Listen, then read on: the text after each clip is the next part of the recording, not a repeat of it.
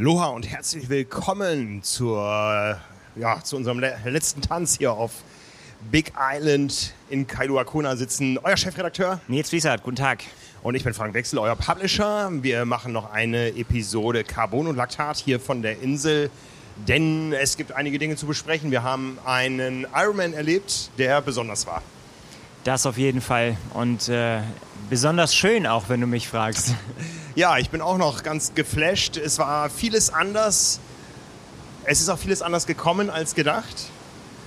Ja, also ähm, es ist ja wie immer so, man hat ja vorher, kann sich ja wirklich viel spekulieren und kann sich überlegen, aber man muss es dann doch sehen und erstmal geschehen lassen, um sich dann eine Meinung zu bilden. Und das ist manchmal der bessere Schritt, den noch abzuwarten. Ja, die Vorgeschichte ist bekannt. Im letzten Jahr haben wir hier eine Massenveranstaltung erlebt, ein Großspektakel mit Two Days of Racing, wie es immer so schön hieß, der Ironman-Weltmeisterschaft der Frauen, der Age-Grupperinnen und einiger Herren am Donnerstag, die Männer dann am Samstag. Das Ganze war zu groß für die Insel. Dann sickerten so im November, Dezember die ersten Gerüchte durch. Oh, das ist nicht so sicher, dass es hier wieder zwei Renntage geben kann. Und im Januar war es dann offiziell, nachdem es eigentlich schon bekannt war, dass Ironman sich entschieden hat, die Männer dieses Jahr in Nizza starten zu lassen, die Frauen hier auf Big Island. Und für die nächsten drei Jahre soll das dann weiter so wechseln. Das heißt, im nächsten Jahr das Ganze um zwei Wochen verschoben. Die Frauen in Nizza dann Ende September und die Männer Ende Oktober hier auf Hawaii. Ja, das war die Vorgeschichte. Es war im letzten Jahr groß, dieses Jahr war alles ein bisschen beschaulicher. Ja, muss man sich erst wieder ein bisschen dran gewöhnen, ne? wenn man noch die Bilder vom letzten Jahr im Kopf hatte, wo es dann ja doch wirklich äh, voll war, sei es an den Re äh, also schon im Vorfeld, am Pier und so weiter, auf dem, auf dem Highway, äh, auf dem Ali Drive, beim Laufen und dann natürlich auch vor allen Dingen beim Rennen, was die Zuschauer angeht. Ne? Da waren natürlich dann, ja, alle, die nicht geraced sind, standen an der Strecke und haben angefeuert. So ha hat man das auf jeden Fall wahrgenommen. Wir haben da letztes Jahr drüber gesprochen, man hat Zuschauermassen gesehen, die die Insel hier so noch nicht gesehen hatte. Das war alles natürlich ein bisschen zurückgefahren in diesem Jahr. Logisch, weil ich meine, wo sollen die Leute auch herkommen? Es sind einfach weniger Leute hier.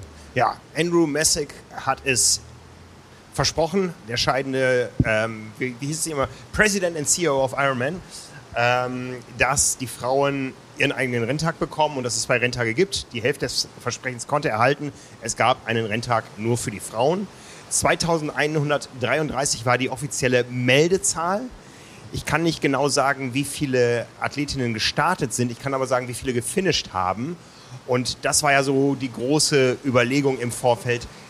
Geht das überhaupt auf? Äh, denn wir wissen, die Slots sind ja reichlich durchgereicht worden bei den Slotvergaben in Hamburg, in Frankfurt, wo wir es direkt äh, beobachtet haben. Man konnte sich teilweise mit 14, 15 Stunden qualifizieren. Und da war die große Frage, wie werden die, die es in ja, die selbst in, in Frankfurt und Rot, äh Quatsch, in Frankfurt und Hamburg äh, so lange gebraucht haben, wie werden die hier in der Hitze, in dem Wind bestehen? Haben die überhaupt eine realistische Chance, das Ziel zu erreichen? Und ja, ich habe auch meine Zweifel gehabt.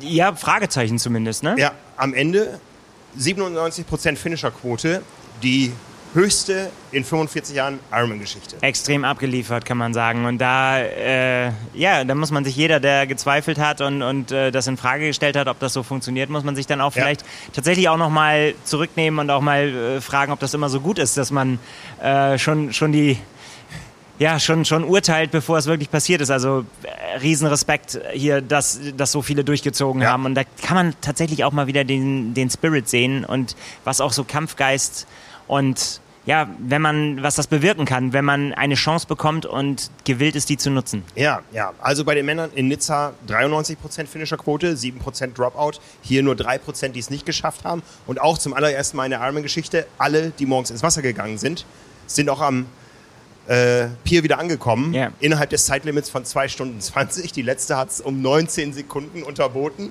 Das muss ein Riesenspektakel gewesen sein. Ich war schon draußen, Ja, äh, begleitet von der Coast Guard. Ähm, äh, angefeuert von den Volunteers, ja, die Zeitmessmatte, die liegt halt oben auf dem Pier und Muss dann wurden erst da die letzten hoch. Sekunden runtergezählt und die gute Dame hat es geschafft. Ja, Ja, ganz stark. Und das ist, äh, da, da hat sich dann ja im Prinzip schon angedeutet, der, dieser Kampfgeist und der, der Wille, das auch durchzuziehen. ne? Also selbst wenn man vielleicht mit dem Ausgang des Rennens nichts zu tun hat, was ja fast allen bei jedem Triathlon so geht, wenn Ja, man ehrlich ja, ist. Ne? Und dann ist das halt hier ein weiteres Erlebnis und es ist eine WM-Teilnahme und ja, einfach gut durchgezogen. ja, sicher auch der Spirit. Wir, wir wissen alle nicht, ob wir diese Chance nochmal bekommen.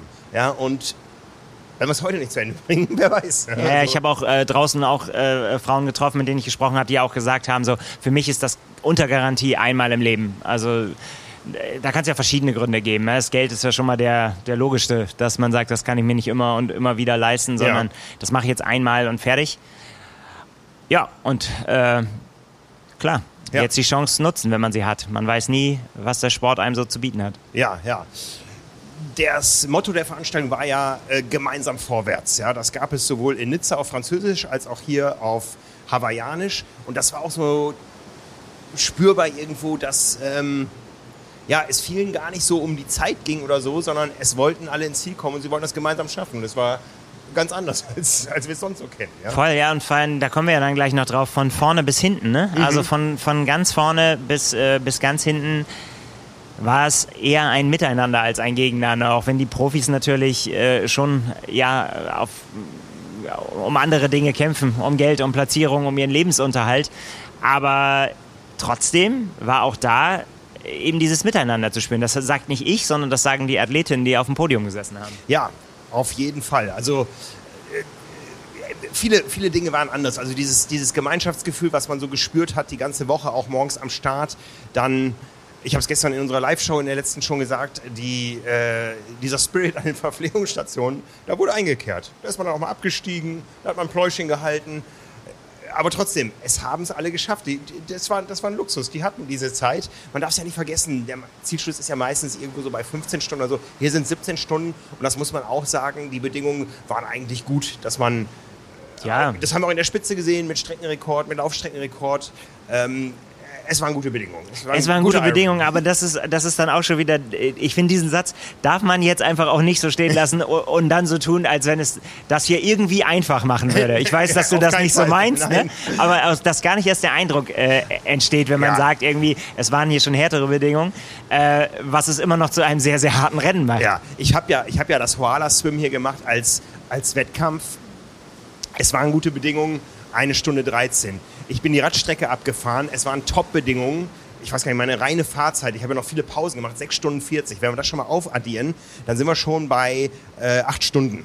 Ja, dann ja. kommt noch ein bisschen Wechselzeit dazu. Und wenn ich dann dran denke, den, den, Marathon, den ich die Woche vorher gelaufen bin, in Bremen mit dir oder weit hinter dir, äh, nochmal noch mal vier Stunden. Also ich habe in drei Einzelwettkämpfen auch über zwölf Stunden gebraucht. Ja, und ja. Ähm, finishen muss man dieses Ding. Ja, das haben wir ja im Vorfeld auch immer gesagt. Die Qualifikation mag anders gelaufen sein, mag, mag hier und da sicher sehr, sehr viel einfacher gewesen sein als sonst, aber zu Ende bringen, bringen wir das Ding einfach hier.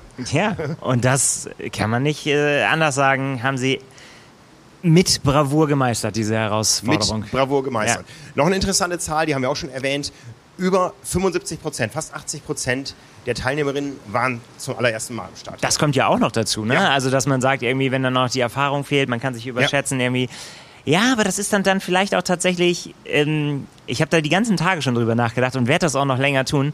Ich werde mir die Frauen auf jeden Fall mehr und mehr als Beispiel auch nehmen für gute Vorbereitung, äh, Dinge durchdenken, mhm. nicht so viel Hauruck, ja. nicht so viel King Kong und sagen, ich schaffe das schon, sondern auch mal überlegen, wie ich das schaffen will. Ja, ja, ja. Ne? Und, und was dafür nötig ist. Ja. Da waren hier fast 2200 gute Beispiele genau, unterwegs. Genau, wir haben ja mit Hannes Blaschke noch gesprochen, ein kurzes Interview gemacht letzte Woche, der natürlich den Vergleich hat hier seit äh, 40 Jahren ist er hier, ähm, der alles erlebt hat und er sagte, viel weniger Macho-Gehabe, aber sehr viel Detailfragen und so weiter. Wie geht dies, wie geht das? Also wirklich, ähm, die Teilnehmerinnen wollten es richtig machen und sie haben es richtig gemacht. Ja, absolut. Ja, was ähm, wir auch gesehen haben bei uns, ähm, es ist aus meinen Augen voll aufgegangen, das, was Andrew Messick versprochen hat. Die Frauen bekommen ihren eigenen Renntag, weil sie die volle Aufmerksamkeit bekommen sollen. Wenn ich so in unsere Zahlen reinschaue, in unsere Berichterstattung, ähm, eine Daniela Rief im, im Zielinterview, wenn das so weiterläuft, dann holt die Jan Frodeno ein aus Nizza. Ja. Also klar, die Aufmerksamkeit ist da und äh, es steht auch immer, immer außer Frage, dass die Frauen das voll verdient haben und vermutlich, das ist so jetzt mein, mein kurzes Fazit hier nach, auch diese räumliche Trennung natürlich dazu beiträgt, dass auch die Aufmerksamkeit noch größer wird, mhm. weil sonst ist immer das eine das erste Rennen und das andere ist das nächste Rennen und so. Ja, ja. Das, mhm. das, teilt sich dann schon auch noch. Ob ich das gut finde oder nicht, das äh, habe ich ja schon häufig gesagt und ich finde, man darf bei allem, irgendwann höre ich damit auch auf, aber man darf nicht vergessen, dass immer diese Äußerung, wir wollen den Renntag für die Frauen, äh, daraus entstanden ist, das unterstelle ich einfach mal, dass sie in erster Linie zwei riesengroße Felder, beziehungsweise ein riesengroßes Feld haben wollen, das dann ja. irgendwann zu groß war, um es zu handeln. Ja. Und dass man dann gesagt hat, okay, dann teilen wir es auf. Also, da war die Hände vor dem Ei, sagen wir mal so. Ja, ja, wobei. Bei allem Guten, was daraus entstanden ist. Ja, das, das Problem ist eben, dass es weltweit dann eben doch nicht so viele Frauen gibt, die sich das hier zutrauen. Ja, das ist ja schon die absolute Speerspitze, die hier angereist ist. Ähm, bei der Ironman 73 WM ist das, glaube ich, ein bisschen was anderes. Das ist noch eine Distanz, die, äh, ich sage mal jetzt vorsichtig, die kann jeder gesunde Mensch schaffen. Da gibt es ja schon länger diese beiden Renntage, auch klar getrennt nach Frauen und Männern. Das ist ja ein Erfolgskonzept gewesen von Ironman. Sicher ja. auch aus wirtschaftlicher Sicht, ja. Also, äh, und eine Ironman 73 Distanz, die kannst du auch, die ist am halben Tag vorbei, die kannst du auch an zwei Tagen hintereinander organisatorisch durchführen. Da kannst du äh, ab Nachmittags auschecken, die nächsten wieder einchecken lassen und so. Das geht bei einer Langdistanz nicht. Ja? Also wir haben es im letzten Jahr erlebt, selbst mit einem Tag Pause dazwischen ist das ein ganz schönes Brett und äh, es war in diesem Jahr auch für uns, muss man ehrlich sagen, deutlich entspannter, da eben der volle Fokus auf einem Geschlecht lag.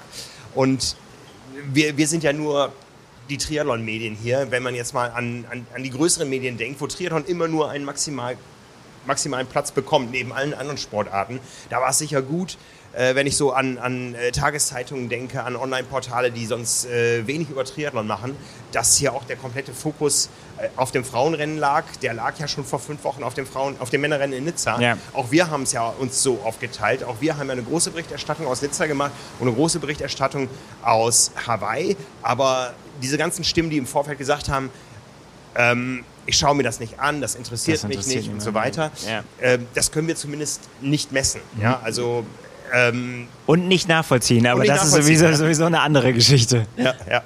Ne, also das ist schon, glaube ich, so in der breiten Öffentlichkeit aufgegangen. Man muss aber allerdings, äh, allerdings ehrlich sagen, äh, hier vor Ort, was die Zuschauerzahlen betrifft, war es überall deutlich, deutlich leerer sowieso als im letzten Jahr mit zwei Renntagen, als, aber auch deutlich leerer, als es das in der Vergangenheit war. Ja, ist das so? Das kann ich so nicht nachvollziehen. Ich kenne ja immer nur hier so meine Strecken auf dem Ali Drive und der Palani Road. Es hat sich äh, aus meiner Sicht dann auch immer verteilt. Ich habe auch erst gedacht, uh, als die ersten so kamen, die kommen ja erstmal so vereinzelt, aber mir war natürlich klar, irgendwo im Hintergrund müssen die ja alle noch kommen.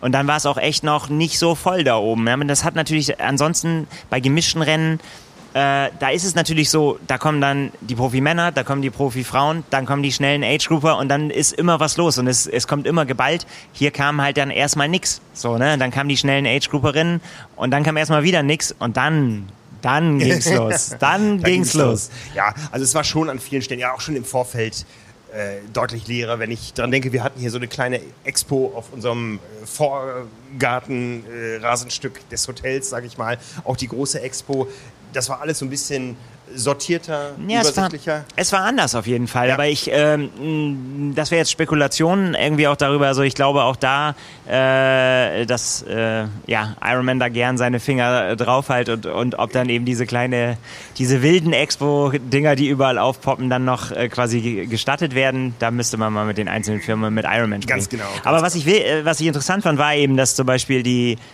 äh, Expo ganz deutlich auf äh, die zu erwartende Kundschaft ausgerichtet war. Ne? Also dass äh, deutlich mehr Klamottenfirmen, die ja nette Shirts gemacht haben oder eben halt Performance-Wear, die ausschließlich für Frauen da ist. Ja. Ähm, deutlich weniger, ja, so Tech-Nerdtum habe ich es genannt, sondern einfach, ja, was, was man so gerne macht. Und ja, da gehören dann eben auch so klischee-mäßige Dinge dazu, wie ein Spa-Stand, an dem man sich Battle Braids flechten kann. Ja, eifrig genutzt. Eifrig genutzt, ja. ja. haben wir gesehen. Sowohl in der Woche als auch am Renntag, ja. Ja, ähm, wenn wir da mal bleiben bei dem Thema Material, äh, es war auch nie so bunt wie, oder es war vorher nie so bunt wie dieses Jahr. Optisch, ja, definitiv. Ja. Also, es ist ja immer die, Also klar, man, man, spricht ja nicht, kann ja nicht von der Frau und der Geschmack, äh, dem Geschmack der Frau sprechen, ne? weil die mhm. einen sagen so, ja, ich äh, dezente Farben, so wie alle irgendwie, habe ich keinen Bock auf dieses ganze Pink-Gedöns. Aber ganz, ganz, ganz viele haben Bock auf Pink, auf Rosa, auf Bunt, auf Lila. Und es ist die, die überwiegende Mehrheit. Das ist tatsächlich so. Das macht's äh, bunt zum ja. Gucken. Ja, also der, der, der Klassiker so, unifarbener Einteiler zum äh, unifarbenen Canyon, sage ich jetzt mal. Ryzen, das ist immer so für uns unser, unser äh, Stich, Stichwort, die, die Kamera hochzureißen, wenn, wenn wir nach deutschen Athletinnen suchen oder beziehungsweise nach deutschen Athleten suchen. Da kann man eigentlich fast immer sagen, blauer Ryzen-Anzug und silbernes Canyon, ziemlich sicher deutsch. Und das war äh, jetzt ein bisschen schwieriger auszumachen. Absolut. Für die ganz nüchternen Farben hatten nicht so viele was übrig. Ganz genau, ganz genau. Es war bunt, äh, es war nicht nur bunt, es war auch teilweise wunderbar designt. Wir haben wunderbare Einheiten gesehen von äh, Mensch und Maschine, äh, nicht nur im technischen Sinne, sondern eben auch in der Optik, wenn ich an Chelsea Sodaro denke oder an die kleine Meerjungfrau. Absolut. Also so viele Sonderlackierungen wie hier habe ich in, selten gesehen in der Wechselzone. Äh, und äh, da geht es halt eben nicht nur darum, so, haha, die Räder sollen schön aussehen. Nein, die waren natürlich auf technisch höchstem Niveau mit allen Aero-Schikanen, die es irgendwie gibt. Also wenn wir jetzt bei den, bei den Profi, Profis bleiben, äh, die, da stand die Wechselzone technisch äh, in einer, in einer gemischten Wechselzone oder bei einem Männerrennen in nichts nach, wirklich in nichts. Und die Optik hat oben einen draufgelegt. Das kann man einfach so sagen. Die Optik hat oben einen draufgelegt. Ja. Äh, absolut. Was war dein Lieblingssetup? Oh, das ist so schwer. Wir haben davor gestanden und haben tatsächlich gesagt, so, okay, wenn wir jetzt eins nur da rausschieben dürften, welches wäre das? Und das ist wirklich, wirklich schwer. Und weil vor allen Dingen, ich habe auch ganz, ganz unterschiedliche. Also ähm, mich hat sowohl das Rad von Cat Matthews gereizt, was so ja, wie so ein bisschen Darth Vader-mäßig daherkam. Es war halt schwarz mit, mit chromfarbenen Decals und äh, auch ja einer bö einem bösen Cockpit und dann ist der Rahmen auch relativ klein. Das heißt, alles so kompakt aufeinander, sieht echt so aus wie so ein ja, wie so ein Kampfflugzeug fast. Ähm, das finde ich, find ich cool, aber auf der anderen Seite hat mich auch das Rad von äh, Lucy Charles Barclay total umgehauen mit der Meerjungfrauenlackierung, hätte ich auch sofort genommen. Oder auch, äh, auch das von Chelsea war, war auch stark. Oder, oder das von Taylor, dieses rote äh, ähm, Chrom, diese rote Chrom-Optik oder äh, Sky Mönch auch fantastisch. Daniela Rief hat ihre Angry Bird, ach, das, ich könnte jetzt einfach alle aufzählen. Es haben sich so viele wirklich im Vorfeld da Gedanken offensichtlich gemacht und haben das so geil abgestimmt. Das war schon spektakulär. Echte Hingucker. Du hast sie erwähnt, Lucy Charles Barkley. Mermaids can't wait war das Motto, äh, auch das Motto ihres Rades. Und das hat sie wahr gemacht sie hat auf niemanden gewartet. Ja, und sie musste ja lange warten auf diesen, auf diesen Triumph. Ähm, ja, wo fängt man da an und wo hört man auf? Die, die erste Frau seit äh, Lynn, Lynn Lynn Lemaire, die einen Start-Zielsieg hingelegt ja, hat. Ja, wobei man dazu sagen muss, Lemaire 1979 war die einzige Starterin. Da ja. war es nicht schwer. Sie musste nur ins Ziel kommen für den Start-Zielsieg. Genau. Hier eben die erste Frau und äh, in beiden Geschlechtern ist es auch schon sehr, sehr lange her. Dave Scott 1986 war der letzte Mann, der einen Startzielsieg hingelegt hat. Jetzt könnte man sagen bei Lucy Charles Barkley, ja, wie denn sonst? Ne? Weil äh, das ist natürlich die Konstellation, die sich ergibt, einfach durch ihre Fähigkeiten. Mhm. Aber es hat sich ja über all die Jahre äh, dann irgendwann die Frage gestellt, nach vier Anläufen hier und als Profi muss man sagen, als Age-Grupperin war sie Weltmeisterin schon, was ja auch eine Besonderheit ist, gibt es mhm. auch nicht so oft. Ja. Ähm, nach diesen vier Anläufen, wo sie viermal Zweite geworden ist, was ja an sich schon eine, ein wahnsinniges Zeugnis von Konstanz ist. Bei allen Verletzungen, die sie ja immer dazwischen hatte. Also es war ja nie so, dass sie da durchge, durchmarschiert ist, sondern sie hatte so krasse Rückschläge, dass oft ist nicht, Zeit. genau, oft nicht klar war, dass sie überhaupt starten kann. Auch hier wieder äh, ist es so gewesen. Und es trotzdem immer wieder auf den zweiten Platz geschafft. Nicht nur Podium, sondern halt eben dann tatsächlich wirklich zweiten, aber eben auch immer da und immer mit diesem drohenden Schicksal, dass man gesagt hat, tja, für was soll das? Also sie hat ja gegen wechselnde Frauen verloren vorne, wenn man dann so will. Das waren immer andere. Und man hat sich dann schon die Frage gestellt, jetzt ist es echt ein sehr langer Satz, wird das irgendwann überhaupt nochmal aufgehen? Mhm, mh. Dieses, äh, dieses Konzept, ich fahre vorne weg und äh, versuche es am Ende, ja, bis zum Ende durchzuziehen. Und dass das geschafft, dass sie das geschafft hat, in dem, jetzt sage ich es nochmal, auch wenn es immer pathetisch klingt und so weiter, besten Triathlonfeld, äh, was man je gesehen hat. Und das noch mit Streckenrekord. Ja. Das, äh, da kann man gar nicht, äh, das kann man nicht hoch genug hängen. Ja, absolut. Wir waren ja dabei. Ich war morgens gleich auf dem Boot dabei und ihre Ansage war ja, ich muss jetzt gar nicht unbedingt alleine vorne wegschwimmen. Es waren ja andere starke Schwimmerinnen dabei.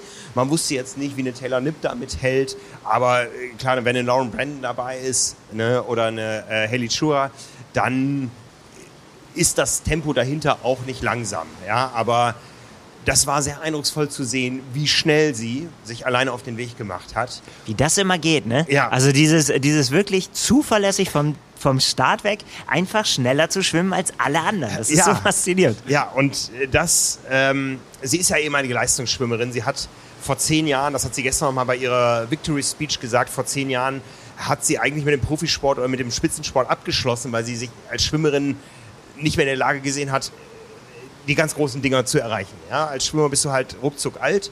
Und dann hat sie, du hast es gesagt, als, als ähm, Age-Grupper hier das mal ausprobiert und äh, hat dann hier tatsächlich ihre eigentliche Profikarriere. Im Schwimmen wissen wir, wie das Profitum da aufgestellt ist. Vielleicht in Großbritannien noch ein bisschen besser oder in Australien als in Deutschland, in den USA sowieso. Aber ähm, das ist jetzt wirklich nicht eine Sportart, die man mit anderen Sportarten, was Profitum ist, äh, vergleichen kann. Man ist immer Teil eines Ganzen und als Triathlon-Profi musst du doch sehr viel mehr selber managen, sehr viel mehr selber organisieren. Du bist einfach der Mittelpunkt eines großen Teams äh, und im Schwimmen ist das Team eher ein sportliches Team dann. Und das hat sie, hat sie genutzt und äh, mit diesem Background als Schwimmerin hat sie hier eben richtig Gas gegeben. Ich wundere mich immer, dass sie so eine riesen Frequenz da an den Tag legt, zumal sie auch sehr lange Arme hat. Das haben wir noch bei der Auswahl unseres, wir dürfen Ja. glaube ich spoilern, unseres Titelbilds äh, als Problem gehabt erst. Es ist am Ende ein anderes geworden, aber die Arme mussten irgendwie aufs Bild, wenn sie die hochreckt. Ja, die reckt das äh, Siegesbanner sehr, sehr weit in die Höhe. Genau, und trotzdem eine, eine Riesenfrequenz, was man so vom, vom Schwimmen und Freiwasserschwimmen gar nicht äh, kennt, wenn man so mal die Weltspitze mit Florian Wellbrock und so anschaut. Da, da ist schon recht, es sieht re, recht gemütlich aus, aber bei, bei Lucy Charles sah das von Anfang an nach Kampf aus. Und das war spektakulär zu sehen, wie sich dann dahinter so die ersten aufgereiht haben und es sich immer mehr gezogen hat. Aber sie war vorne unbeirrbar auf und davon. Sehr, sehr zuverlässig. Finde ich auch, ich habe es in den Tagen davor schon gesagt, finde es auch faszinierend, dass sie diese Rolle auch nicht mal äh, versucht, irgendwie von sich wegzuschieben. Also wenn, ich, wenn wir an Daniela Rief denken, wenn man die immer regelmäßig zur Top-Favoritin gemacht hat, auch in den Jahren, als sie gewonnen hat, hat sie immer gesagt, so ja, weiß ich nicht, ob ich die Top-Favoritin, äh, ne? Also es, es gibt auch andere, die gewinnen können und so. Hat sie ja auch recht. Ja. Ähm, wenn man zu Lucy Charles Barclay sagt, äh, du bist hier die beste Schwimmerin, dann nickt sie. Ja, Ja. ja, ja.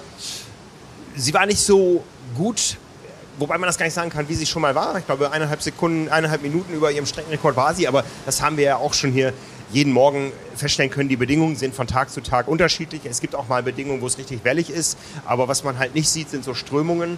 Und von daher ist das sehr schwer einzuordnen. Es Ja. ist eben kein genormter 50 Meter Pool, äh, sondern es ist das offene Meer und das kann immer wieder überraschen und es strömt ja auch hier. Das haben alle erlebt, die hier mal geschwommen sind, sei es im Ironman oder im Hoala Swim. Der Rückweg ist immer länger und das liegt nicht an der eigenen Ermüdung, sondern einfach daran, dass mit der Wende auf einmal das Tempo wegkippt und ja, der Rückweg dann doch immer länger ist. Katastrophe. Katastrophe. ja, dann ging es aufs Rad. Das kennen wir. Lucy Charles Barkley als erste die Palani Road hoch. Ähm, wie hast du es erlebt da an der Palani? Ja, genau so. Ich habe äh, da natürlich mit den Fotografenkollegen gesessen und dann tauscht man sich immer aus, ja, wer ist es, wer, wer, wer, wer macht heute das Rennen? Und dann haben wir natürlich gesagt, ja gut, ähm, wir werden jetzt gleich sehen wir erstmal Lucy. Ja, und das ist äh, schon, man sieht, dass sie das äh, auch verinnerlicht hat und das schon so oft gemacht hat. Also da ein Rennen anzuführen, ist, finde ich, nichts Besonderes, wo sie irgendwie hektisch wird oder irgendwie durchdreht oder irgendwas macht. Aber ja, gerne im Wiegetritt immer den Berg hoch, während andere da immer schon nochmal sitzen, strampeln, ist sie immer, äh, geht sie gerne aus dem Sattel. Sieht da immer gut aus auf dem Rad, macht eine, macht eine super Figur, hat das Rad gut im Griff. Überraschung. Sie ist die Weltmeisterin. Ja, ja. Ja. Dann ging es raus auf den Highway und da kristallisierte sich dann so langsam raus, dass auch eine Taylor Nipp eben nicht nur zum Saisonabschluss äh, mal auf die Ironman-Distanz schnuppern hier ist. ähm, nach einer sehr erfolgreichen Saison mit der Olympia-Quali für Paris, äh, mit dem äh, Weltmeistertitel, den sie sich wiedergeholt hat zum zweiten Mal in Folge auf der Ironman 73-Distanz. Und ja, die fährt dann einfach mal raus aus einer sich bildenden Gruppe, die recht lang wurde, die Gruppe dann, aber auch nicht äh, ewig lange gehalten hat. Ja, weil sie es kann, ne? Ja. Weil sie äh, sich da nicht mit aufhalten muss mit, ähm, mit anderen. Und wir haben es ja von ganz vielen verschiedenen Athletinnen gehört, die gesagt haben, das war kein gutes Gefühl, da in der Gruppe zu sein, weil sie einfach so groß war und so Ziehharmonika-mäßig, dass alle irgendwie Schiss hatten, dass es Zeitstrafen hageln könnte mhm. und so weiter. Und teilweise sogar die Athletin gesagt haben, ich war ganz froh, dass ich dann hinten raus geplatzt bin sozusagen, weil äh, Hauptsache erstmal weg von diesem Riesenpulk, der dann doch zu groß ist, um ihn nutzen zu können, weil man auch nicht nach vorne gucken kann. Man weiß nicht, was passiert eigentlich an der Spitze. Muss ich mit irgendjemandem mitgehen? Ist da jemand rausgegangen? Die Abstände sind zu groß. Es würde zu lange dauern, an allen vorbeizufahren, um mal vorne Hallo zu sagen. Mhm. Ähm, und von daher äh, ja, eigentlich ein guter Move von, äh, von ihr. Vor allen Dingen wollte sie auch ganz nach vorne. Sie hat ihre Radstärke, da muss sie die auch spielen und nicht irgendwo in, in sich in einer, in einer Gruppe aufhalten, wo es nicht nötig ist. Ja, und dann hat sie ja auch so ein bisschen, ja, wie soll man sagen, Rookie-Lehrgeld bezahlt irgendwie. Letztendlich hat es natürlich bitter, dass sie es getroffen hat. Sie hat zahlreiche Flaschen verloren. Ich glaube, drei waren es irgendwie. Und äh, ja, eine davon war dann eben unbeabsichtigtes Müll wegwerfen, unintentional littering, mhm. äh, was dann eben eine, eine kurze Zeitstrafe nach sich zieht. Ja, man muss dazu sagen, es gibt hier drei Sorten von Getränken auf der Radstrecke. Das ist einmal Gatorade in einer, was ist das dann, Quarterflasche, ähm, amerikanisches Maß, nehme ich an. Äh, die passt in den Flaschenhalter und bleibt auch einigermaßen drin. Dann gibt es recht schmale Cola-Flaschen mit einem ja, Fahrradverschluss, würde ich mal sagen. Also ja, Verschluss, Schnellverschluss, ja. Schnellverschluss, den man aufziehen kann, also kein Schraubdeckel. Und es gibt das gleiche für Wasserflaschen, aber die Wasserflaschen sind A schmal und B weich. Und es ist kein Wunder, dass die sich auch mal verabschieden aus äh, dem, dem Flaschenhalter. Also spätestens, wenn man irgendwo mal über, über so einen Reflektor fährt oder auf den Rüttelstreifen kommt. Die Straßen sind ja sehr, sehr gut hier für den Ironman. Das muss man ja sagen. Das ist ja nicht mehr der, der Highway der 90er hier, sondern das sind äh, Top-Straßenverhältnisse. Aber trotzdem es kann immer mal was passieren, diese Flasche ist weg und das dann zu ahnden, wenn man als Veranstalter, ja. da, da ist Kritik äh, laut geworden, die man durchaus verstehen kann. Absolut und äh, ich meine eigentlich auch mit Rookie-Fehler eigentlich da auch nur, äh, sie kann sich ja die Flaschen ja nicht aussuchen, aber die sind natürlich schon immer so gewesen, die Flaschen oder in den letzten Jahren zumindest. Mhm. Äh, und dann, ich meine das sowieso zu empfehlen, den engsten Flaschenhalter, den man nur irgendwie, äh, wo man noch eine Flasche reinkriegt, ist natürlich immer besser, als äh, sich da keine Gedanken drüber zu machen und mhm. schwupps ist die Flasche weg. Aber ja, sicherlich eher Fehler des Veranstalters als Fehler der Athleten, dass man, äh, ja, dass man dann da was verliert. Ja, dann hat sie selber sogar noch einen eigenen Zwischenstopp eingelegt, als sie die Eigenverpflegung angenommen hat, kurz angehalten hat, um wirklich alles zu verstauen, um nicht das Risiko einzugehen hier. Ja, das war ihre letzte Karte, ne? Ich meine, ja. die letzte Munition war da drin in der Eigenverpflegung. Die, das hätte sie sich nicht leisten können, dass ihr das irgendwie runterfällt oder so. Ja. Und da musste, musste alles mit und auch dann wurde auch einfach alles in den Anzug reingestopft. Ja, ja. so. ja. Aber das kann man schon sagen, das war deutlich besser organisiert als im vergangenen Jahr, wo die Verpflegungsstationen eben doch deutlich seltener waren. Ich habe mir auch auch, ähm, ich habe es sehr positiv empfunden. Aufgeräumt wird da sowieso, aber diese Littering Zones, die waren sehr, sehr lang. So lange Littering Zones habe ich noch nie gesehen, dass man wirklich schon weit, weit vor der Verpflegungsstation seine Flasche abwerfen konnte. Ruhigen Gewissens auch, äh, dass es A, legal ist und B, dass da auch wer kommt und aufräumt. Und, das habe ich eigentlich auch nicht erwartet von hier, es wurde Mülltrennung gemacht. Ja. Ne? Also äh, Pappbecher ja. nicht in den gleichen Sack wie, ja, wie die Plastikflasche. Ja, ne? ist ja also cool. Ich meine, es bietet sich ja auch an. Es liegt da ja nur eine Sorte von Müll im Prinzip und man kann, also, oder mehrere Sorten, aber gut sortierbar, sage ich jetzt Genau, mal. genau. Vor allem nachher beim Laufen, wo es dann eben die Pappbecher gibt. Ja. Also die haben sehr genau darauf geachtet, dass auch das Richtige in den richtigen Beutel ja, kam, um es vernünftig zu recyceln. Also Kudos dafür. Ja, wie gesagt, die Verpflegungsstation deutlich häufiger und äh, auch von den Abläufen her. Es gab vorher diese zwei Jahre Pause ähm, in diesem Jahr brauchte man nicht so viel Personal für zwei Renntage. Man hat schon gesehen, dass da ein bisschen mehr Erfahrung hintersteckte, eben aus dem Vorjahr, wie das Ganze läuft und wie man einem Radfahrer oder einer Radfahrerin, die ja dann auch irgendwo mit 40 km/h unterwegs ist, da äh, eine Flasche so anreicht, dass sie die auch greifen kann. Ja, und Gott sei Dank hat das funktioniert, denn da haben wir zwischenzeitlich, kann man ja vielleicht mal sagen, so zwischenzeitlich echte Horrormeldungen gehört, dass es ganz, ganz schlecht stehen soll um Volunteers und so weiter, ja, ja. als die ganze mhm. Diskussion voll hochgekocht ist und der Ärger über dieses Zwei-Tages-Event immer noch sehr, sehr da präsent war, ja. ähm, hieß es schon an der einen oder anderen Stelle, boah, weiß nicht, wo die Leute herkommen sollen. Und offensichtlich ist es aber gelungen. Ja, das hat vielen, geklappt. vielen Dank an, wie immer, an die Freiwilligen, die ohne die so ein Rennen nicht, äh, nicht möglich wäre. Absolut, absolut. Es gibt äh, so einen Stimmungspunkt in Kawaihae, das ist bei Radkilometer 65 ungefähr, bevor es dann abgeht auf die äh, Road to Harvey. Und auf dem Rückweg ist es dann ein bisschen weniger bis zum Ziel. Ich glaube, 55 Kilometer sind es dann noch, also Kilometer 105 und 20, wenn ich richtig, ja genau, richtig gerechnet habe jetzt. Ähm, da ist in der Regel richtig viel los. Da war es tatsächlich sehr leer. Äh, wir hatten vorher schon von Coaches gehört, möchte da jemand mitfahren, aber ich verspreche euch, es wird äh, sehr langweilig da. So sah es da auch aus. Also da hat man dann eben auch gesehen, dass nicht so viele Menschen auf der Insel waren, um hier Athletinnen zu betreuen. Das, das war in der Vergangenheit anders.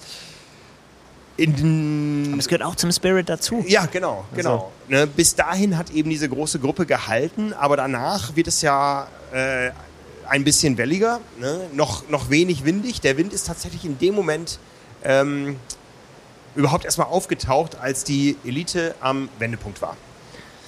Ja, das kannst du nur sagen. Also es ist im, äh, im Fernsehen sieht man natürlich dann immer relativ wenig davon. Da wird immer äh, aufs Wasser geguckt, gibt's White Caps oder nicht. Das wird dann immer so als Anzeichen genommen. Was machen die Büschel, ähm, die Büsche am Straßenrand? Kann man irgendwas erkennen, aber so richtig sehen und äh, spüren kann man das eigentlich nur, wenn man auf dem Rad selbst ist oder auf dem Motorrad. Ja, ja. Also das war nicht windig, aber auch nicht wolkig. Ja, das war eben dann die Herausforderung. Weniger Wind, aber das haben alle gesagt. Lange Sonne, große Hitze, dann beim Laufen. Ja, irgendwas ist immer, ne? genau. Und beim Laufen hast du äh, das Elitefeld hier wieder in Empfang genommen. Was waren da deine ersten Eindrücke auf dem Ali Drive? Erstmal habe ich mich gewundert, wie schnell die überhaupt hier waren nach der nach dem äh, Wechsel. Leichter Zeitverzug hier mit der Wirklichkeit und der Live-Übertragung, die wir auf dem Telefon geguckt haben, gab es dann wohl noch eine kleine Gap. Wir haben gesagt, oh okay, jetzt sind sie in der Wechselzone und auf einmal kam sie schon um die Ecke. Also waren wir, mussten wir schnell die Kameras hochreißen. Ja, und dann ähm, kann man den ja so ein bisschen das erste Mal in die Augen gucken und äh, hier, wenn sie dann das erste Mal den Ali Drive runterlaufen zum Rauslaufen, da ist ja bei den meisten immer noch alles im grünen Bereich und da kann man dann immer noch, äh, da ist ja auch was los und so schnell gehen dann Abstände auch nicht zu, aber man konnte dann äh, ja gut, Lucy vorneweg ist, ist natürlich, das war jetzt wenig zu beachten. Eher, also in dem Moment war für mich eher spannend, äh, wie sieht es dahinter aus, wie nehmen die das auf? Mhm, mhm. Ja, und die Abstände, das konnte man dann auf dem kleinen Stück zum Wendepunkt dann sehen. Da gab es dann schon Positionsverschiebungen und äh, ja, das ist immer, äh, äh, ist dann immer die Frage, ne? wie, viel, wie viel macht man hier gleich auf den ersten Kilometern mit dem Wissen, dass äh, der Brocken noch wartet. Ja, ja, raus. ja. Lucy Charles Barkley hat sich gestern bei der Siegerehrung bei Anna Haug bedankt dafür, dass sie sie im Training immer antreibt, weil sie sagte, es gibt nichts Furchtbareres, als dass du hier auf die Laufstrecke gehst und zu sagen, äh, zu hören bekommst, du hast zehn Minuten Vorsprung vor Anne. Und sie sagt, das ist immer der Antrieb gewesen, dass sie hier zu hören bekommt, du hast zwölf Minuten Vorsprung vor Anne. Ja, unfassbar. Man das weiß jeder. Eine Anne Haug, wenn die hier auf die Laufstrecke geht, das Rennen ist nie zu Ende, wenn eine Anne Haug noch äh, richtig Biss sich hat. Äh, Biss hat.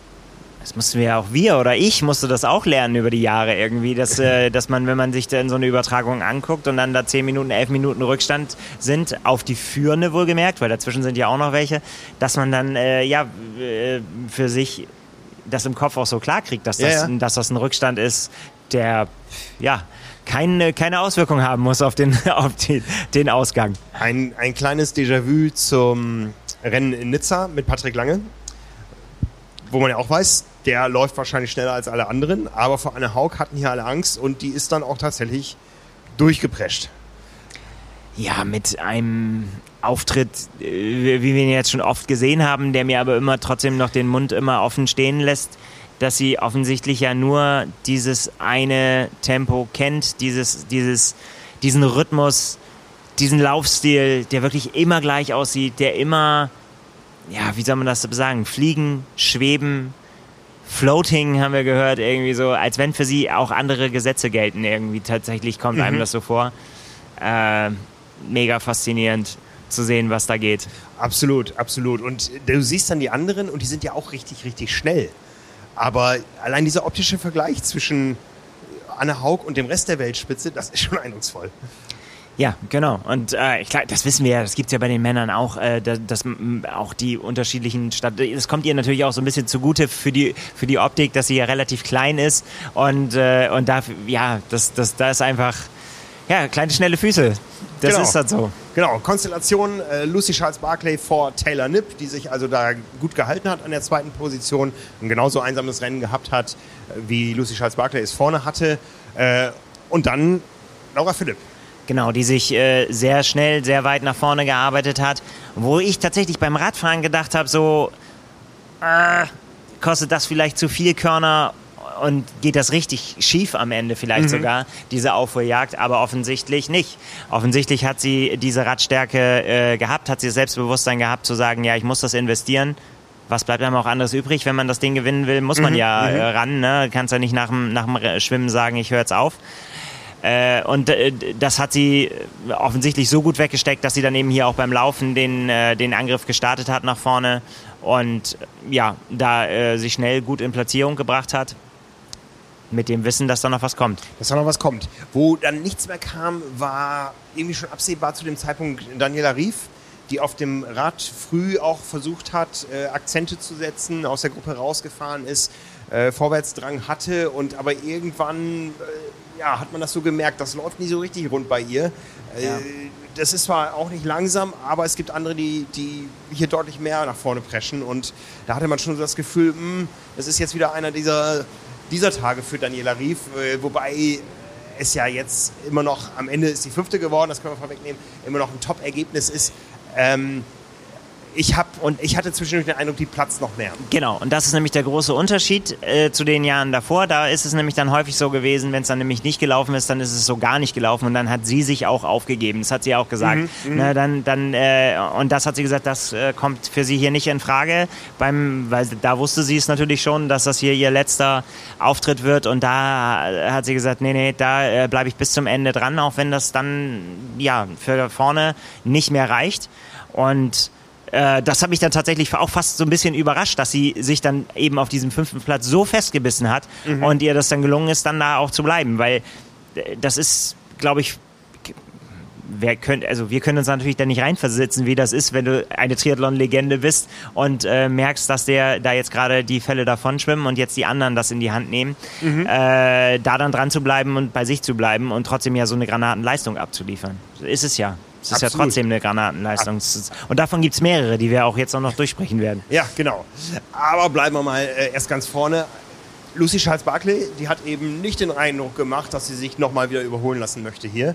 Äh, Taylor Nipp sah erst so aus, als wenn sie das wohl schaffen könnte, aber wenn man so in die Splits reingeguckt hat, die waren eigentlich immer relativ gleich schnell unterwegs. Ja. Und irgendwann hat man dann auch gemerkt, dass auch eine Taylor Nipp eben hier Rookie ist und ähm, in un unbekanntes Terrain sich vorwagt. Ja, es war ja eine besondere Konstellation da auch familiär. Das letzte Rennen angekündigt ihre Mutter hier und ihr erstes. Ich glaube, ihre Mutter hat es nicht ins Ziel geschafft. Nee. Und ähm, ja, das hat man dann irgendwann so gespürt. Das könnte reichen für Lucy Charles Barclay, aber was passiert dahinter? Genau, weil wer ist eigentlich diejenige, äh, die ja noch gefährlich werden kann? Ähm, ich finde halt auch bei, äh, bei Taylor Nipp, das, das hat man dann, finde ich, letztendlich weiß man das jetzt im Rückblick, kann man das natürlich so bewerten. Aber ich hätte gedacht, nachdem äh, sie rausgegangen ist und äh, äh versucht hat, oder den Abstand zu verkürzen, ist er ja dann relativ gleich geblieben immer mhm. so. Ne? Mhm. Und, und das war schon so, finde ich, so, wenn das war ja klar, es ist die stärkste Disziplin von Taylor Nipp, da ist sie eigentlich ihr eigentliches Ding. Und wenn Lucy das schafft, äh, sie da quasi auf Distanz zu halten, dann habe ich das Szenario da nicht mir vorstellen können, dass wenn nichts vorne passiert bei Lucy, dass sie sie einfach dann einsammelt beim Laufen. Aber wie gesagt, dahinter halt. Dahinter, ne? genau. Es gab dann zwei Überholvorgänge mit Ansage. Erst hat Anne Haug im innerdeutschen Duell äh, Laura Philipp überholt. Das auch mit, mit Ansage. Ähm, Laura Philipp hat ja erzählt, sie hat das gemerkt, weil das Medienaufgebot um sie rum immer unruhiger wurde. Ähm, ich, ich, bekenne mich dazu. Ich bin halt auch immer vorgefahren, habe gewartet, kommt jetzt der Angriff oder nicht. Äh, habe mir das von hinten erst angeschaut, wo ich gesehen habe, wie, ähm, ja, wie fokussiert Anne Haug den Rücken von Laura Philipp da anvisiert hat.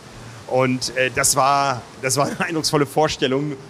Ähm, ich, ich, ich glaube so, man konnte aus ihr rauslesen, gleich bist du fällig, gleich bist du fällig, gleich ja, bist du fällig. Natürlich.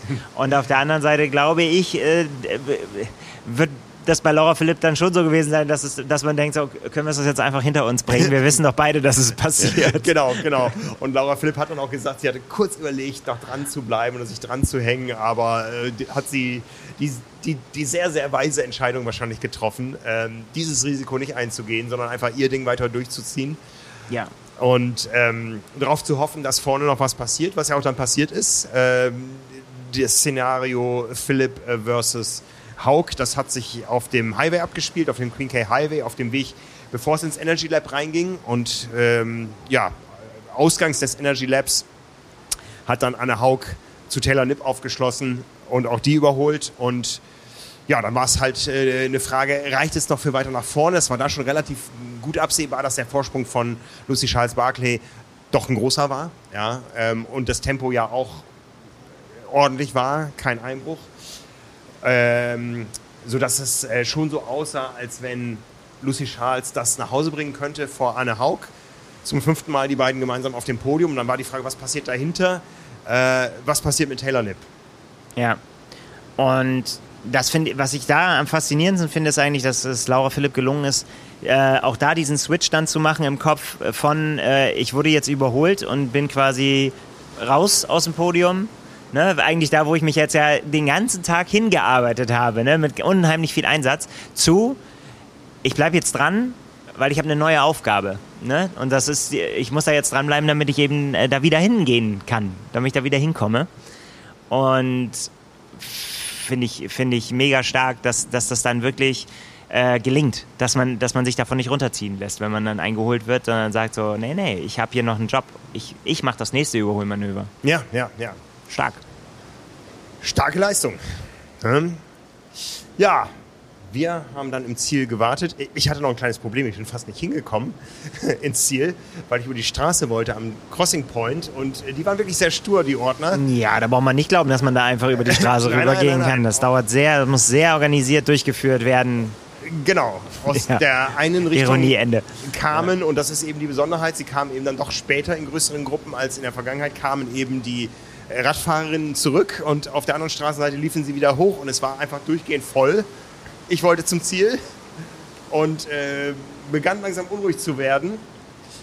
Hab auf die Uhr geschaut, wusste nicht, wo ihr alle seid. Ich bin ja da, Frank. Du bist da. Genau. Ich bin immer da. Ne? Und kam dann eben noch rechtzeitig auf den Zielteppich und konnte einen, eine ausgelassene Freude beobachten einer Lucy Charles Barclay, die, glaube ich, ich glaube, wenn du hier viermal Zweite wirst, dann glaubst du ja langsam, wie du schon gesagt hast, ne, ähm, kann das gut gehen oder wer wird diesmal schneller sein? Das hat ja fast so was, fast, ist fast wie ein Fluch, würde ich sagen. Ja, äh, auf jeden Fall. Und vor allen Dingen kam jetzt in diesem Fall ja auch noch dazu, ähm, und da war ich mir lange Zeit gar nicht so sicher, ob sie es tatsächlich ist, die da als Erste kommen wird, weil äh, es wurde auch schon zwischendrin dann auch bekannt und äh, ihr Mann war dann auch am Mikro in der Übertragung, der dann auch gesagt hat, so, na, es gibt ein Problem, aber es ist, ist schon länger, wir wissen das. Und, der, und man hat es mit jedem Wort gehört, wie angespannt Reese da war, weil er natürlich wusste, da ist was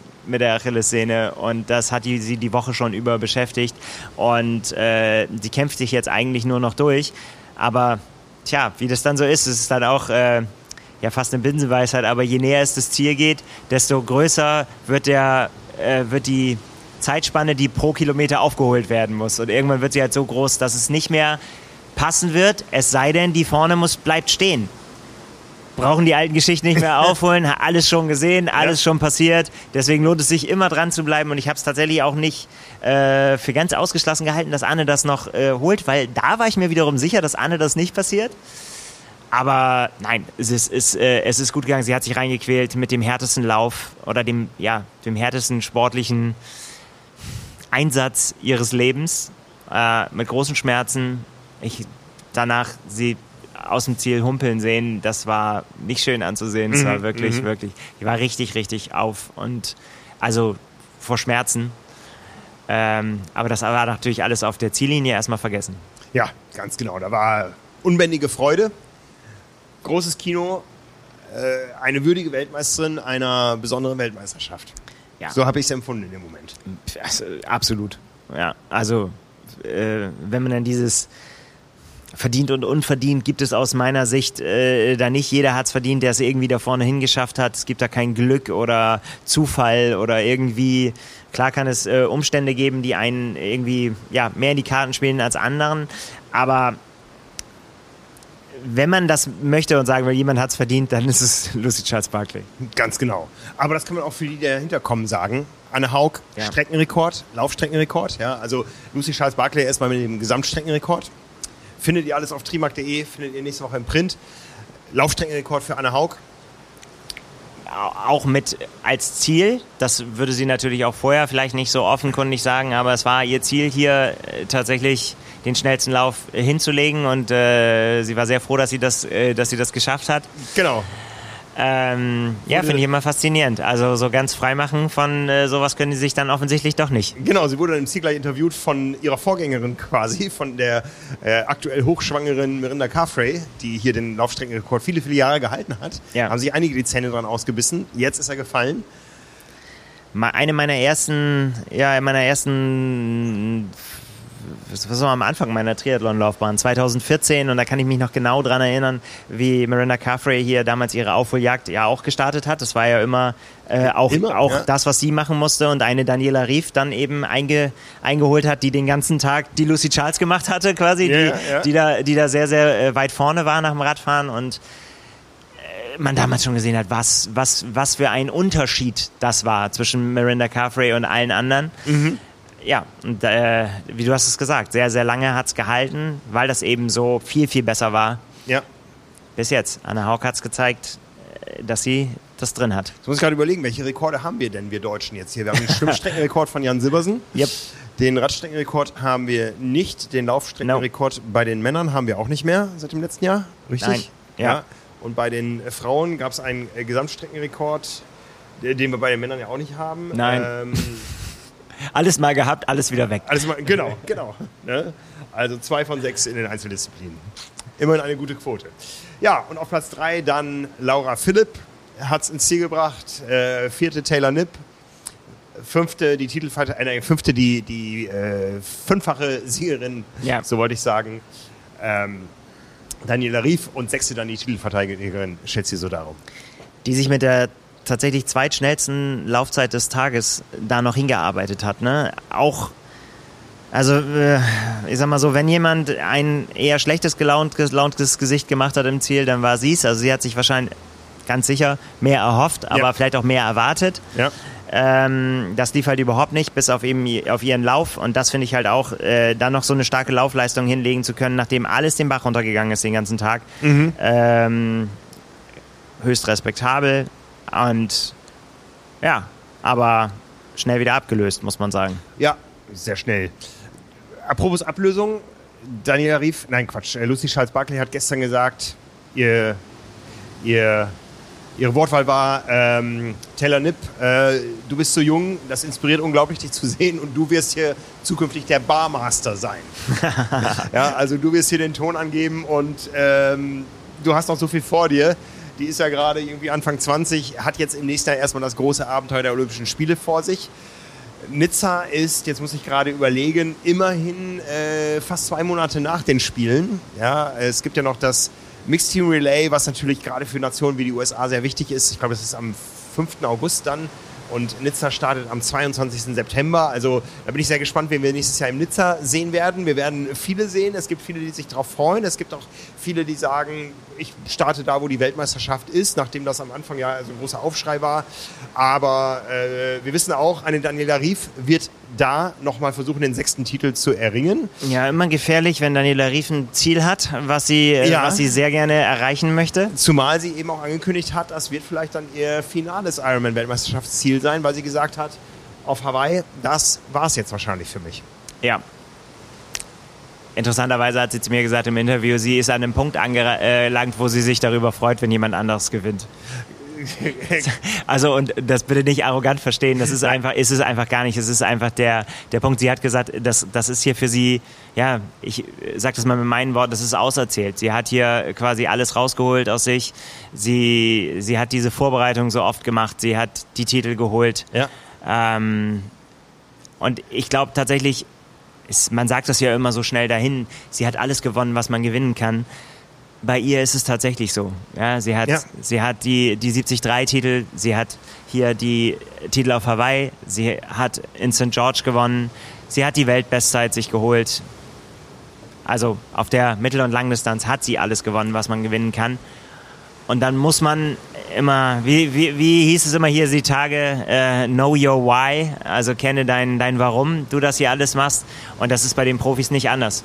Absolut. Nur wegen Geld äh, gibt es auch, glaube ich, ganz, ganz wenige, wenn es vielleicht sogar ist sie die Einzige, die das sagen kann. Ja. Aber nicht mal das Geld, glaube ich, würde sie noch reizen. Nee, ähm, es gibt äh, wilde Geschichten über Partys, die sie nach Rennen schon geschmissen hat, wo sicher ein gewisser Anteil des Preisgeldes schon weggegangen ist. Hier gab es jetzt 125.000 Dollar für die Siegerin, das gleiche wie es für die Männer auch schon in Nizza gab. Äh, wir müssen noch kurz über Geld reden, äh, wenn wir schon über das nächste Jahr reden, also die Weltmeisterschaften dann getauscht. Es wird spannend zu sehen, wie es für die Frauen in Nizza laufen wird. Ja, ähm, Laura Philipp hat es gestern gesagt, es ist gut, wenn auch mal andere Athletentypen neue Chancen äh, bekommen oder eben auch man sich mal auf was Neues einstellen muss. Also ab jetzt beginnt die Vorbereitung, äh, die dann anders laufen muss als auf Hawaii. Ja, es wird sicher nicht so mhm. heiß sein in Nizza am 22. September, wie es hier Anfang oder Mitte Oktober auf Hawaii ist. Ähm, die Strecke hat ein ganz anderes Profil, die Renndynamiken sind anders. Da haben wir schon richtig gut was zu sehen bekommen dieses Jahr. Absolut. Und die Männer kehren zurück hier nach Kailua Kona, aber das Ganze eben dann als Teil einer Ironman Pro Series, die letzte Woche verkündet wurde. Das zweite große Thema der Woche. Es geht um 1,7 Millionen US-Dollar Preisgeld. Das ist für den Triathlon-Sport nicht wenig. Ja, es ist äh, immer noch wir wissen es, ja. überschaubar gegenüber Tennis, Fußball, Golf. Ja, ich muss auch immer, wenn ich dann sage, es geht um viel Geld, muss ja. man das immer relativieren so ja, für den Triathlonsport. Ja. also Hintergedanke ist, ähm, es gibt 18 Rennen, wobei man das gar nicht so sagen kann, dass man sich aus 18 Rennen etwas aussuchen kann, denn es sind ja zum Beispiel die ähm, geschlechtergetrennten Meisterschaften dabei. Äh, wie gesagt, Nizza und Hawaii gehören dazu, aber ja. auch Frankfurt und Hamburg gehören dazu. Da kann eben nur ein Geschlecht starten. Also jeder Athlet kann fünf Rennen einbringen in die Serie, in die Wertung oder bringt fünf Rennen ein. Das wird ja alles automatisch gemacht. Genau. Äh, davon dürfen maximal drei Langdistanzen sein. Und die Wertung ist relativ einfach. Äh, es gibt 5000 Punkte für einen Ironman-Sieg. Für die Ironman-Weltmeisterschaft 6000. Für eine 73-Distanz gibt es 2500 oder die Weltmeisterschaft 3000 oder waren es dreieinhalb? Ich glaube 3000. Ja, ich habe es nicht mehr genau im Kopf, ja. Und dann äh, ist es völlig egal, welche Platzierung man dahinter erreicht. Es, äh, äh, erreicht. es geht nur noch um die Rückstände. Ja? Und zwar in Sekunden. Äh, zwei Minuten Rückstand sind 120 Sekunden. Da gibt es dann eben noch 4880 Punkte für bei der Langdistanz. Und am Ende wird es einen Seriensieger geben, eine Se Seriensiegerin, die 250.000 Dollar Preisgeld bekommen. Und das ist dann schon eine Nummer, ich habe äh, den Vergleich letzte Woche angestellt auf trimark.de, die so als Serienbonus ähm, schon eine andere Nummer ist als äh, bei anderen Serien. Ja.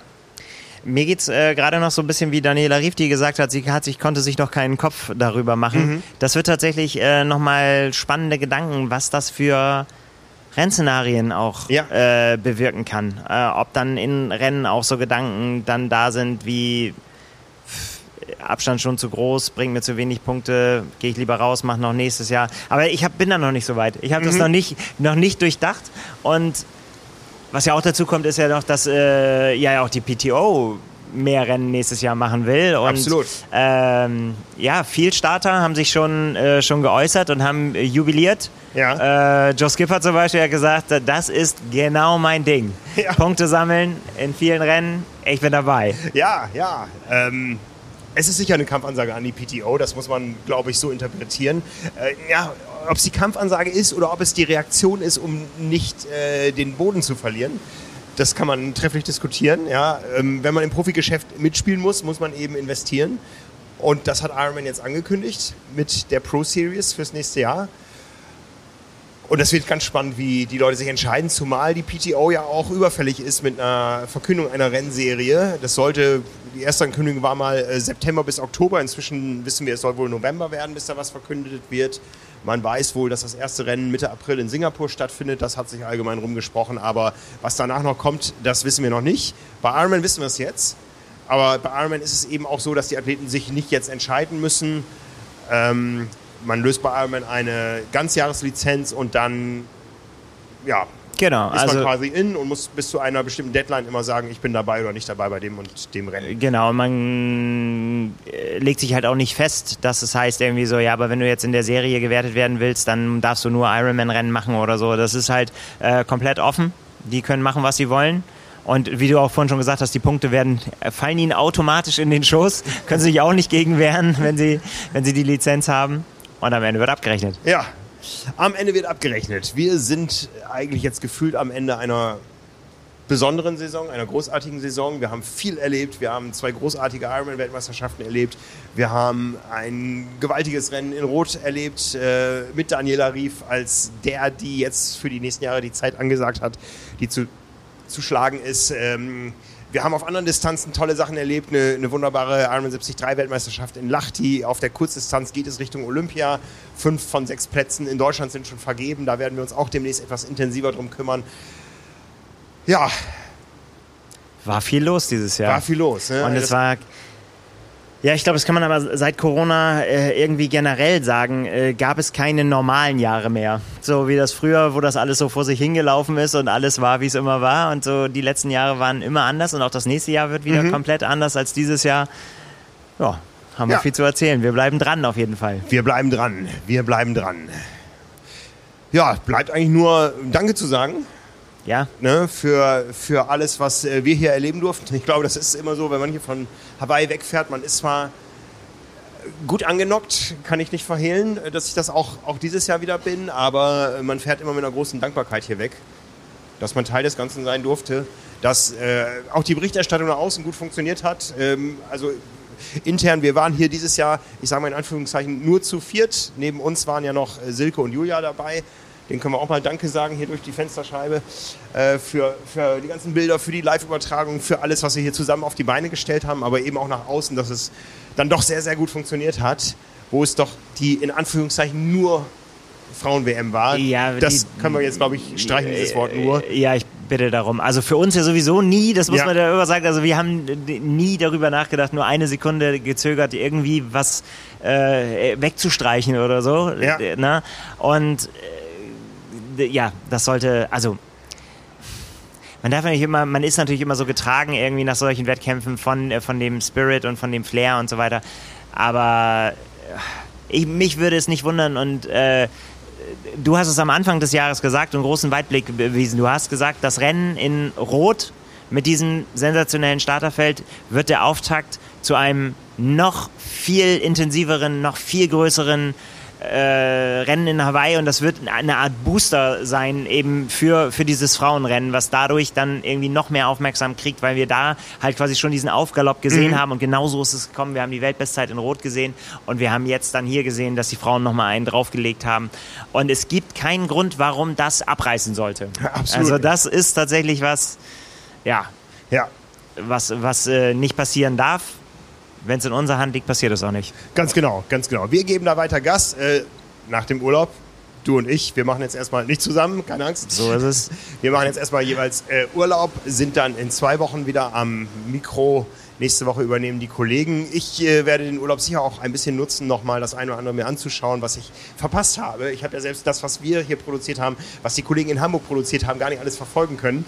Ja, es Ich- war eine ganze Menge. Im, Im Tunnel ist, das war eine ganze Menge. Also vielen Dank, wer es alles äh, konsumiert hat. Genau. Danke, Mama. Danke an euch. Ähm, wir haben, ich glaube auch wir haben geliefert, nicht nur die Frauen, wir haben geliefert auf allen Kanälen. Ein paar Artikel gab es auch bei Triathlon Plus. Äh, Auch da wird es mehr geben wieder demnächst. Ja, und wenn euch das Ganze gefallen hat, dann äh, überlegt doch mal, was äh, alles zusammenkommen muss, damit sowas auch in Zukunft möglich sein wird. Darum gibt es Triathlon Plus, darum gibt es das Triathlon-Abo. Ihr könnt uns an vielen Stellen etwas Gutes tun und äh, Teil des Ganzen sein, nichts verpassen. Und da freuen wir uns sehr drüber und sagen vielen Dank. Vielen Dank. Oder auf Hawaiianisch heißt es Mahalo. Und ich, äh, du sitzt hier leider mit dem Rücken zu mir. Ich habe hier die ganze Zeit mein Abschlussbild von Hawaii. Ich sehe ein großes Kreuzfahrtschiff. Und davor springen ganz viele Delfine in spektakulären Stunts und freuen sich, dass sie das Meer wieder für sich haben jetzt. Es ist tatsächlich so, immer am letzten Tag drehen die richtig durch, ne? Genau, da, da geht es wieder ab. Da ist äh, unbändige Freude zu sehen, dass diese ganzen bunten Triathleten jetzt weg sind. Aber keine Sorge, wir kommen, Wir kommen wieder. im nächsten Jahr. 26. Oktober 2024 mit der Ironman WM der Männer. Ganz genau. Mahalo. Mahalo.